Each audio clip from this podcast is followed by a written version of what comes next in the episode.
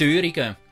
Störungen, wo wir heute Morgen schon bereits eine erlebt haben, außer am Feister. Was das mit der Predigt zu tun hat, werden wir dann später noch sehen. Das Thema heute, das Unterthema ist gestörte Freunde oder gestörte Freude. Und ich habe euch ein Schild mitgebracht. Wer von euch hat daheim auch so ein Schild? Bitte nicht stören steht auf dem. Und apropos Schilder, wenn wir doch da gerade noch einen kurzen Link machen. Und zwar habe ich gedacht, wir könnten heute wieder mal einen Wettbewerb machen. Für alle die, die daheim zuschauen. Zum einen, ihr habt ja die Möglichkeit, auf YouTube, wenn ihr uns zuschaut im Livestream, hat es eine Chatfunktion. Und es wäre mega cool, wenn ihr zuschaut, wenn ihr doch dort mal würdet reinschreiben und Hallo sagen, damit alle wissen, wer das da so zuschaut. Dann merkt man es mal, man ist gar nicht so allein daheim, sondern da schauen ein Haufen Menschen von verschiedenen Orten zu. Und zum Wettbewerb. Heute werde ich einen Wettbewerb starten mit unserer Pinwand, die ihr ja findet auf www.cbzgestad.ch slash Pinwand. Und die Idee ist folgende, dass ihr von eurem Ortsschild, dort wo ihr wohnt, also, dass ihr zum Ortsschild geht und ein Foto macht von dem und aufladet. Jetzt ganz wichtig, es nützt natürlich nicht viel, wenn ihr einfach die Foto aufladet und uns nicht sagt, wer ihr auch sind. Weil wir wollen ja nachher einen Gewinner kontaktieren. Darum ganz wichtig, am besten, wenn ihr nicht vom CBZ sind, dann tönt doch einfach euren Namen bei dem Foto herschreiben und uns auf info cbzgestad.ch dann eure Adresse schicken, dass wenn ihr gewonnen hättet, wir euch könntet benachrichtigen. Es wird drei Kategorien geben. Zum einen das Ortsschild mit dem kürzesten Namen, das wird einen Preis bekommen. Dann das Ortsschild mit dem längsten Namen wird einen Preis bekommen. Und die Ortschaft, die am weitesten weg ist vom CBZ Gstaad, wird ebenfalls einen Preis gewinnen. Aber machen nicht einfach nur mit wegen dem Preis, sondern mich wenn es Wunder, aus welchen Orten in der Schweiz oder vielleicht auch außerhalb schaut ihr alle zu. Ladet das Foto auf unsere Pinnwand auf und wir werden am Mittwoch dann auslosen, wer das bei dem Wettbewerb gewonnen hat. Ihr müsst also nicht gerade jetzt während der Predigt schon davor springen und die Ortstafel fotografieren, sondern ihr könnt das machen bis und mit am Mittwoch um Mitternacht. Zurück aber nochmal zu dem Schild. Zu dem Schild, wo drauf steht, bitte nicht stören. Das Schild können wir zum Beispiel bei unseren Türen herhängen, beim Büro, wenn wir nicht gestört werden beim Arbeiten. Wir können es vielleicht beim Kinderzimmer hermachen, wenn die Kinder mal ungestört sein ohne dass die Eltern immer vorbeikommen. Aber meistens kennen wir die Schilder doch auch vom Hotel. Es gibt auch noch die christliche Variante, das ist die. I'm knocking on heaven's door, ich bin gerade am Betten, kommt doch später wieder vorbei. Es ist ein Schild, wo wir vielleicht manchmal auch gern in unserem Leben hätten bitte nicht stören. Wenn wir das könnten so herhängen bei unserem Leben und sagen, hey, momentan ist doch alles ganz gut, so wie es ist, bitte jetzt keine Störung schicken. Aber Problem, Krisen oder eben Störungen, die kommen meistens nicht unangemeldet. Wir haben schon am letzten Sonntag miteinander angeschaut, dass so eine Störung nicht einfach nur negativ ist. Nein, in jeder Störung ist immer auch der Keim von etwas Gutem drin, von etwas Positivem.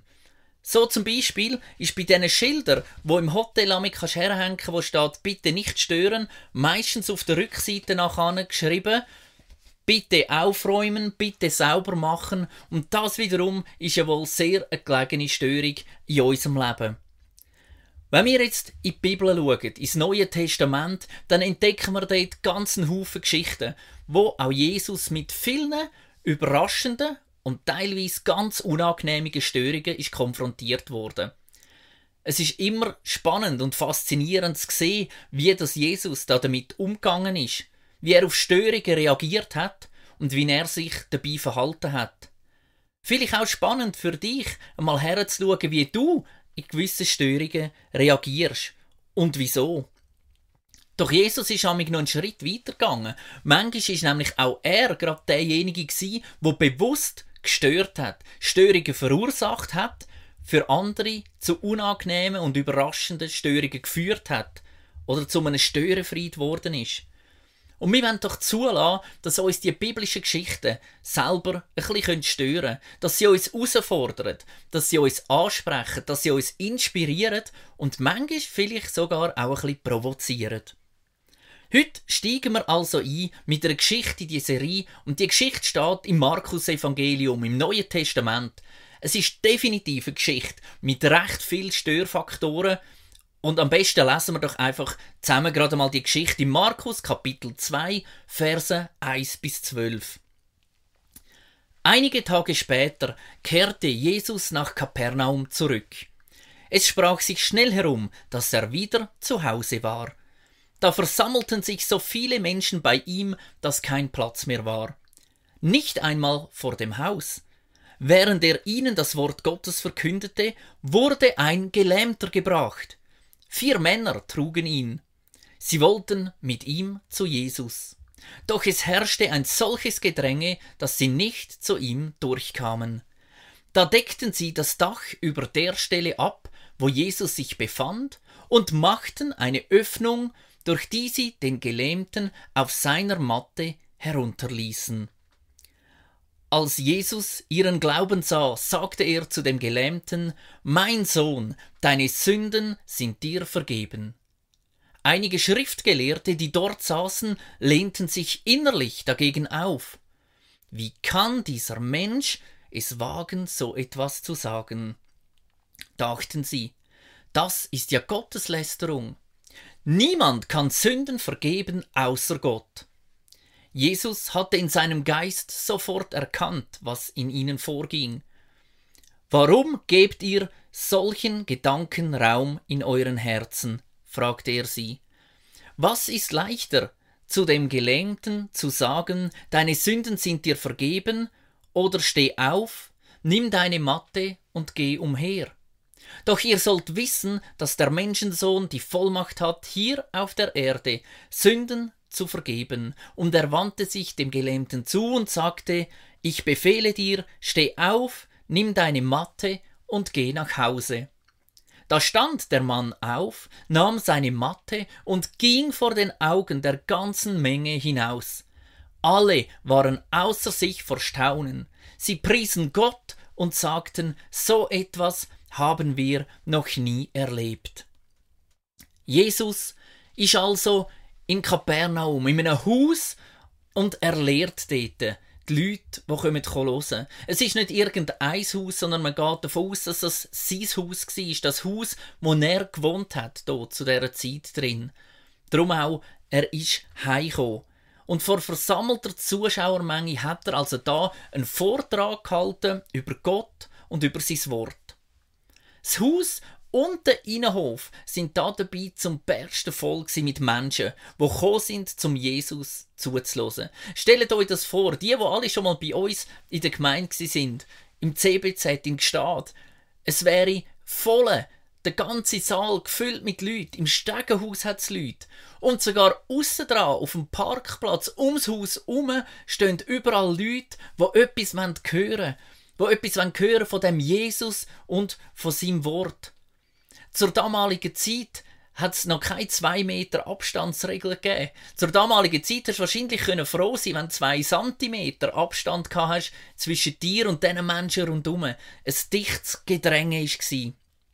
Alle Aufmerksamkeit hat Jesus allein gegolten. Alle Augen sind auf ihn gerichtet. Alle hören gespannt und interessiert zu. Und ich denke mir, auch die Jünger haben sich ein bisschen gefreut, dass so viele gekommen sind, um ihren Jesus zu hören. Aber plötzlich wird Jesus in seinem Reden unerwartet unterbrochen. Es passiert nämlich genau das, was wir bei unserer Störung heute auch gesehen haben, beim Feister. Vier Männer sind über die Aussenstege aufs Dach aufgestiegen, haben das mit aller Kraft aufgerissen und lönt ihre gelähmte Freund an Seile auf seiner Matte in den überfüllten Raum ab. Jesus direkt vor die Füße. Wie das, das genau gegangen ist, das steht nicht. Und auch nicht, wie lange das sie gebraucht haben, wissen wir nicht. Ich kann mir vorstellen, wenn man ein Hausdach muss aufreißen, muss abdecken, doch ja für eine ordentliche Größe, um den Mann auf seiner Matte abzulassen, dann dauert das einen Moment. Und ich mag mich erinnern, wir sind einmal an einer Hochzeit und sind dort im Saal gesessen am Abend zum Essen. Und oben an uns hat es nochmal einen Raum gehabt. Das war ein älteres Gebäude Und jetzt haben die oben dran angefangen tanzen und sind umgekumpelt in dem Raum. Und dann ist es zumal passiert. Von der Decke oben runter ist Sand abgerieselt zu uns in den Saal runter. Auf den Tisch, zumal ist beim Kronleuchter, was es hat, ein Bieren aus, zwei Bieren aus. Es hat eine Störung gegeben. Man hat gemerkt, da oben ist irgendetwas los. Und ich denke, genau so ist es auch da. Genau so haben das die Jünger und Jesus erlebt. Das ist nicht einfach ein sauberes Dach abdecken sondern das ist mal lärmig geworden. Da ist Dreck oben runtergefallen, da ist Lehm, da ist Stroh, was sie auch immer in diesen Dächer rein haben, oben runtergefallen auf Menschen. Jesus wird still und plötzlich ist niemand mehr an seinem Vortrag interessiert. Es sind zwar immer noch alle Augen wahrscheinlich auf Jesus gerichtet, abwechslungsweise und gegen oben zu dem Dach und wieder ab zu Jesus. Und alle haben sich gefragt, was macht Jesus jetzt? Was passiert jetzt? Wie geht er mit der Störung um? Wirft er den Mann raus? Schimpft er mit diesen Mannen, wo einfach so das Dach von seinem Haus kaputt machen und ihn unterbrochen haben in seinem Vortrag? Holt er sich Hilfe, damit die Situation möglichst schnell erledigt wird und sein eigentliches Programm kann vorgesetzt werden? Nimmt er vielleicht gar die Jünger zu sich und erteilt Aufträge und sagt, schaut, dass da Ordnung einkehrt? Es ist ganz still geworden in dem Haus. Und meine Frage an dich heute Morgen, wie hättest du reagiert? Wie hättest du reagiert auf so eine Störung? Jesus reagiert nicht so. Wie viel in dem Raum sich das wahrscheinlich denkt haben, vielleicht sogar gewünscht haben. Vielleicht kennst du das auch aus deinem Leben, dass wir uns manchmal wünschen, wie das jemand sollte reagieren auf eine Störung, weil wir doch genau wüssten, wie es eigentlich richtig wäre. Jesus wartet ab, lässt es passieren und unterbricht seine Handlung, sein Reden, sein Plan. Das ist der erste Punkt, den wir heute miteinander anschauen Jesus lässt sich stören. Das ist nicht selbstverständlich, denn tatsächlich Störungen, die stören. Bei einer Maschine zum Beispiel muss eine Störung oft so rasch wie möglich behoben werden. Und falls das nicht geht, in einem sinnvollen Verhältnis, dann wird die Maschine entsorgt oder ersetzt. Oder vielleicht kennst du die Situation auch, dass du beim Skifahren auf dem Sessel sitzt oder vielleicht im Gondeli bist und zumal haltet es an und es bleibt stehen. Und ganz ehrlich, wer von uns nervt sich nicht ab dem? Und du denkst, ah, hoffentlich geht's bald wieder weiter. Hoffentlich ist die Störung schnell behoben, dass es weitergeht in meinem Leben. Menschen sind aber keine Maschinen. Und man kann nicht einfach einen pauschalen Wert festlegen, bis zu welchem Zeitpunkt, dass es sich lohnt, sich um einen Menschen zu kümmern und ab wann, dass man ihn vielleicht einfach entsorgt oder ersetzt oder was auch immer in einer Beziehung. Es ist wichtig, dass wir mit Störungen, die in Kombination stehen mit Menschen, uns Zeit nehmen, uns unterbrechen lassen, uns auf das einlösen. Hast du persönlich gern, wenn du gestört wirst? Welche Störungen hast du erlebt in den vergangenen Wochen und Monaten? Und hast du dich auf das eingeladen? Nicht alle Störungen sind gut. Ich glaube, sobald aus einer Störung Zerstörung wird, ist es nicht mehr gut. Aber spannend ist, dass meistens, bevor Zerstörung kommt, eben eine Störung da ist. Und wenn wir uns auf die Störung einlösen, dann gibt es keine Zerstörung. Das war jetzt ein bisschen kompliziert. Oft kommt vor der Zerstörung eine Störung. Und wenn wir uns auf die Störung einlösen, kommt es eben nicht zur Zerstörung. Jesus nimmt also diese Störung zum Anlass, Vergebung zuzusprechen, zu heilen. Im Zentrum steht der Mann. Es ist sozusagen sein ganz persönlicher Happy Day. Der Mann liegt Jesus zu Füßen. Und während der ganzen Zeitspanne vom Dach abdecken, vom Abela vor Jesus seine Füße her, sagt er kein einziges Wort. Wir lesen nichts in der Bibel. Er ist einfach still. Kein Bitt kommt über seine Lippen, keine Erklärung, keine Entschuldigung, stammelt er. Einfach nichts. Er kommt einfach vor Jesus, so wie er ist, ohne irgendetwas zu erklären. Er liegt einfach nur da, auf seiner Matte, unfähig sich zu bewegen, unfähig sich zu erklären, umringt von unendlich vielen Zuschauern, Menschen, wo ihres Bild über sein, sein Leben, über seinen Zustand wohl bereits schon lang gemacht haben. Ein Mann wie er zur damaligen Zeit ist von der Gesellschaft ausgeschlossen.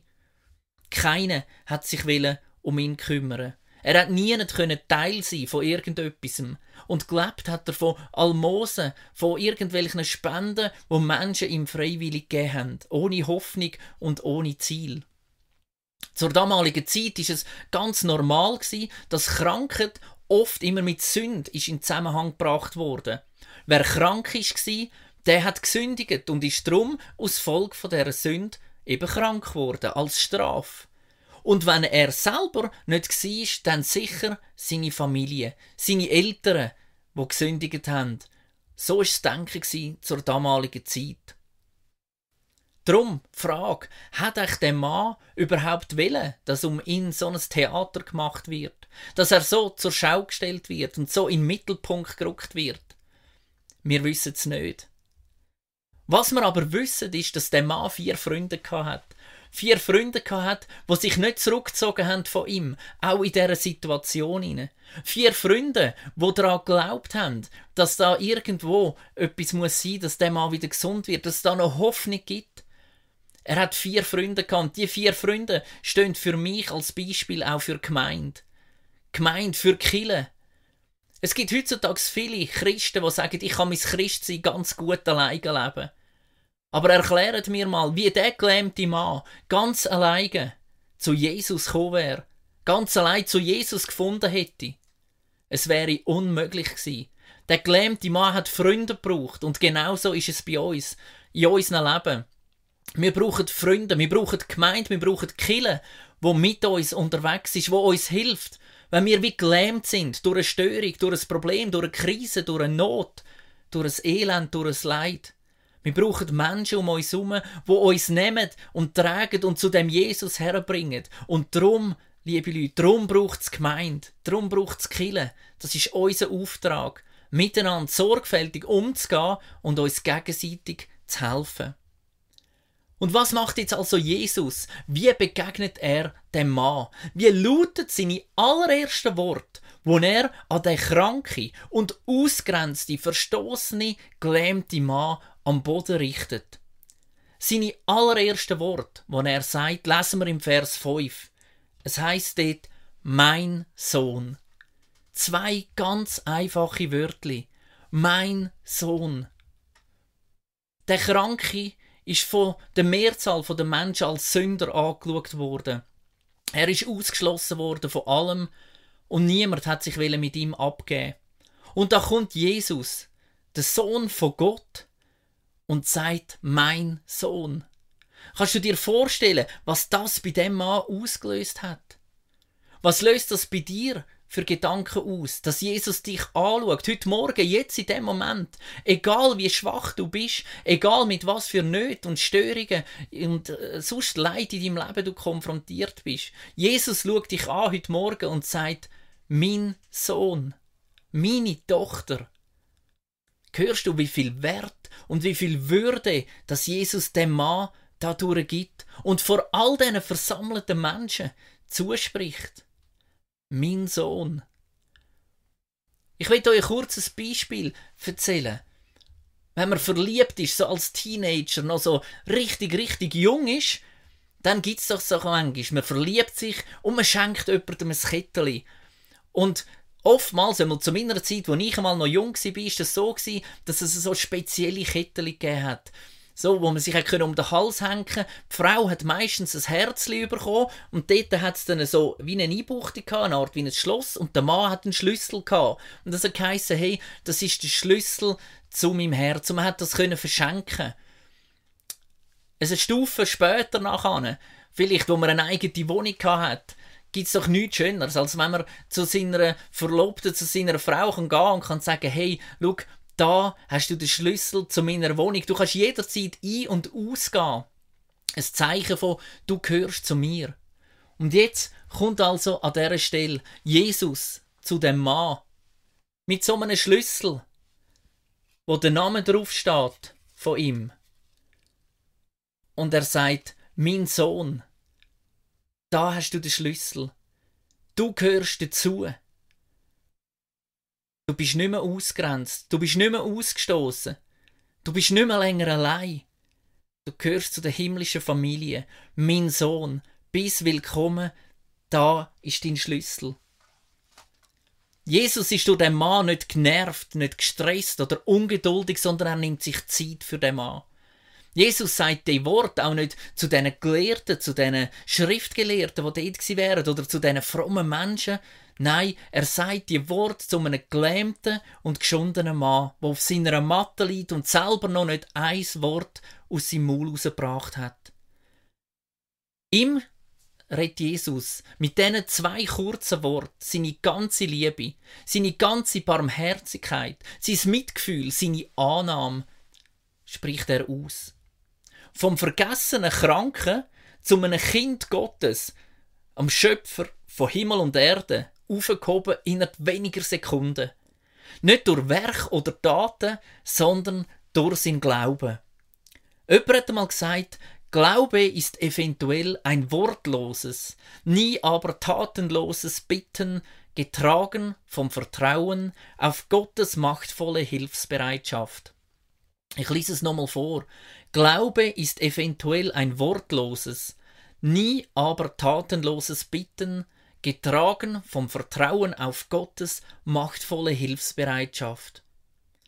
Jesus ist für Menschen wie der gelähmte Mann gekommen, wo irgendwo Not ihrem Leben haben.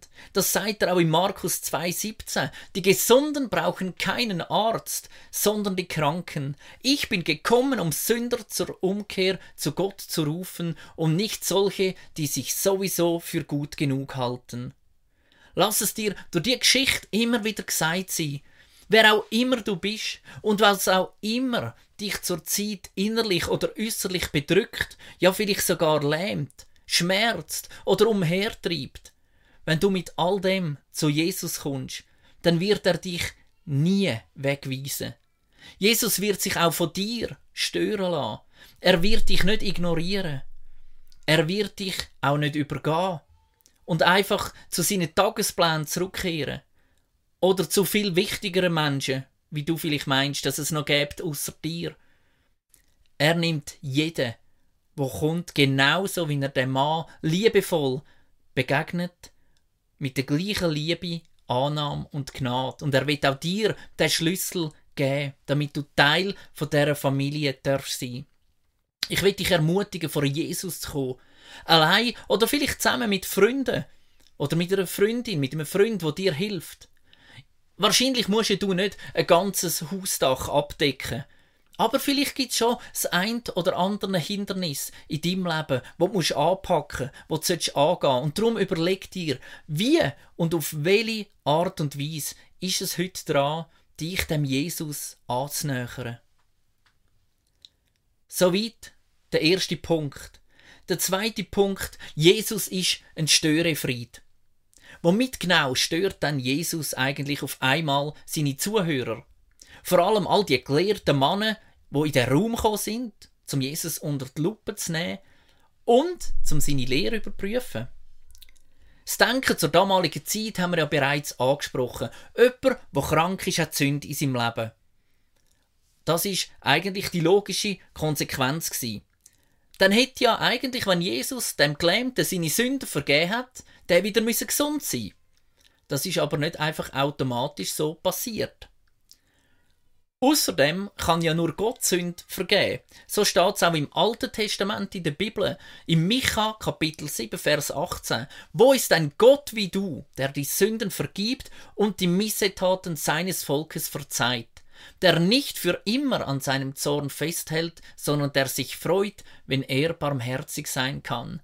Da gibt's nur ein Gott. Wenn Jesus also jetzt anfängt Sünden vergehen, stellt er sich ja auf die gleiche Stufe wie der Gott, der Sünden vergehen Und das wiederum hat zur damaligen Zeit ganz klar als Gotteslästerung gegolten. So Menschen müssen getötet werden.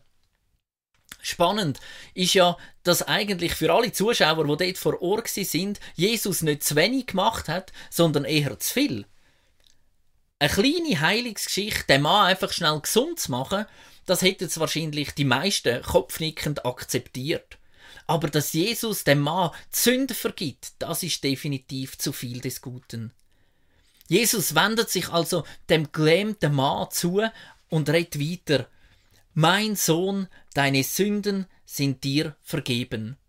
Das heißt nichts anderes, als was du gemacht oder denkt hast gegen Gott und gegen Menschen, das ist dir vergeben. Nichts trennt dich von Gott. Er trägt dir nichts nach und er wirft dir auch nichts vor. Er ist für dich und nicht gegen dich. Jesus vergibt dem Mann, wo nichts gesagt hat, seine Sünden, seine Fehler, seine Schuld und seine Last in seinem Leben. Doch wäre es eigentlich nicht offensichtlicher gewesen, er hätte ihn körperlich geheilt. Auf das haben doch Menschen geschaut. Und da zeigt sich, dass wir Menschen oft Gesundheit, Reichtum, Verbesserung von unserer Lage oder auch ein bisschen mehr Seelenfrieden suchen. Jesus aber löst nicht einfach das Vordergründige für alle sichtbaren Probleme und macht den Mann körperlich wieder gesund. Jesus geht noch viel tiefer. Er wendet sich am eigentlichen Problem, der eigentlichen Not von dem Mann zu. Manchmal hätten wir Menschen so gern einfach das oberflächliche Wunder. So schnell wissen wir, was Gott zu tun hat und wie er sich in unserer Situation oder im Elend von der Welt sollte verhalten. Wir sehen in Jesus den Wundertäter, den Problemlöser und dabei laufen wir Gefahr, dass Jesus das, was er wirklich ist, nämlich der Erlöser und Retter von der Welt, verpasst. Jesus will uns viel tiefer erreichen, viel tiefer begegnen, viel tiefer befreien und viel tiefer heilen, als wir das uns oft vorstellen können. Wie ist das bei dir? Wie ist das bei uns? Was darf Jesus bei uns sein? Sind wir bereit, all unsere Erwartungen, Vorstellungen und Wünsche an ihn, an Jesus und auch an sein Handeln immer wieder auf die Seite zu legen und ihm wirklich zu begegnen? Jesus redet also an dieser menschlichen Denkweise vorbei und dadurch wird Jesus zwar selber zum Störenfried. So lesen wir im Vers 8 bis 11 folgendes. Jesus hatte in seinem Geist sofort erkannt, was in ihnen vorging. Warum gebt ihr solchen Gedanken Raum in euren Herzen? fragte er sie. Was ist leichter, zu dem Gelähmten zu sagen, deine Sünden sind dir vergeben? Oder steh auf, nimm deine Matte und geh umher. Doch ihr sollt wissen, dass der Menschensohn die Vollmacht hat, hier auf der Erde Sünde zu vergeben und er wandte sich zu dem Gelähmten und sagte, ich befehle dir, steh auf, nimm deine Matte und geh nach Hause. Die Schriftgelehrten, die dort anwesend sind, die haben wahrscheinlich zu so einer Art Untersuchungskommission gehört, wo Jesus beobachtet und begleitet hat. Das ist nicht außergewöhnlich zur damaligen Zeit. Man hat bei neuen Propheten und neuen Lehrern oft eben so eine Untersuchungskommission mitgegeben, die hat müssen kontrollieren, dass alles recht zu und her geht. Von dem her nicht eine ungewohnte Situation, wieso dass die Männer da sind. Was aber ungewohnt war, ist, dass man die Männer öffentlich bloßgestellt hat, angegriffen hat oder vor allem überhaupt hinterfragt hat zur damaligen Zeit. Das ist nicht die gängige Jahr Doch Jesus ist ein friedlicher Störefried. Er stört die Ordnung, die Machtstrukturen, soziale Gefüge. Familien stören sich zum Teil bis heute an ihm. Er ist als Störefried beseitigt worden, ja sogar gekreuzigt worden. Und auch da hat er nicht aufgehört. Er ist ein Störefried worden für den Tod. In dem, dass er auferstanden ist, hat er heute und auch zur damaligen Zeit alles durcheinander gebracht. Er hat aus hoffnungslosen Jüngern eine Schar gemacht, wo nach Gott verrückt ist und vorwärts gegangen ist und sein Wort, das Evangelium der ganzen Welt predigt hat. Und für all diese Störungen hat er nie Gewalt angewendet. Was für Störefrieden kennen wir heute? Vielleicht Präsidenten von einen Ländern? Vielleicht Greta, wo sich fürs Klima einsetzt? Für die einen ist es aktuell ganz klar der Bundesrat. Für die anderen sind es diejenigen, die denken, dass es der Bundesrat ist. Ihr seht, Störungen, Störefrieden gibt es überall. Und meine Frage ist aber nicht, wer ist für dich ein Störefried, sondern wo bist du schon ein Störefried gsi? Und ist es bei deiner Störung, wo du verursacht hast, ums Reich von Gott gegangen? Oder ist es um dich gegangen? Um deine Gesundheit, um dein Reichtum, um dein Wohlergehen, um dein Anliegen?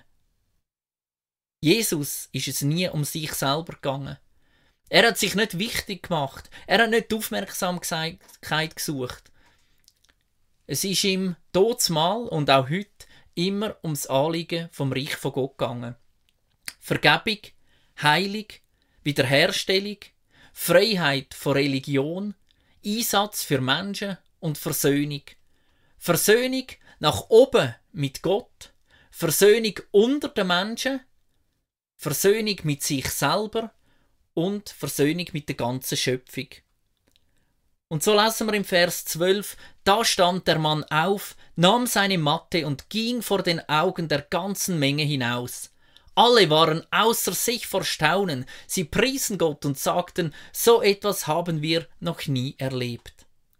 Und das ist der dritte und letzte Punkt. Jesus macht aus Störungen etwas Gutes. Bei dieser Störung sehen wir, dass es für alle Beteiligten etwas Positives hat dabei gehabt.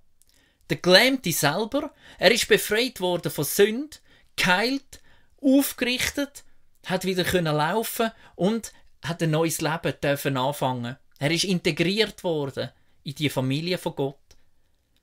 Die Freunde vom Gelähmten sind für ihren Glauben belohnt worden. Ihr Einsatz hat sich gelohnt und ich kann mir vorstellen, sie sind mit einer unglaublichen Freude erfüllt worden über das, was da passiert ist. Die geistliche Elite zur damaligen Zeit ist zwar nicht glücklich gewesen, aber sie sind gesund herausgefordert worden. Sie haben mehr erfahren über Gott, über die Autorität von Jesus. Alle anwesenden Leute, haben wir gelesen, sind erfüllt worden mit Ehrfurcht und Begeisterung über Gott und über den Jesus. Und auch seine Jünger haben ihr Vertrauen dürfen stärken in den Jesus und haben viel können lernen. Wenn du zurückschaust auf dein Leben, will ich dich Folgendes fragen. Wo hat Jesus aus Störungen das Beste daraus gemacht? Und wo bist du beteiligt gewesen, dass aus Störungen etwas Gutes hat dürfen entstehen? Und wenn wir den Blick noch vorwärts richten, vor welchen Störungen in deinem Leben hast du Angst? Und die letzte Frage, vertraust du Gott, dass er aus Störungen etwas Gutes kann für dich und dein Leben entstehen lassen? In der Bibel gibt es einen Vers im 1. Petrus 5, 7, wo viele von uns wahrscheinlich kennen. Überlasst all eure Sorgen Gott, denn er sorgt sich um alles, was euch betrifft. Das ist das, was aus dieser Geschichte rauskommt. Der Mann, der gelähmt, der hat nicht ein Wort gesagt. Er hat nicht bittet, er hat nicht geklagt, gar nichts. Er hat keine Taten geliefert. Er hat einfach darauf vertraut. Er hat seine Sorgen Gott abgegeben, dass sich Gott um das kümmert. Und er hat dürfen erleben, Gott ist ein Gott, der für dich ist und nicht gegen dich. Amen.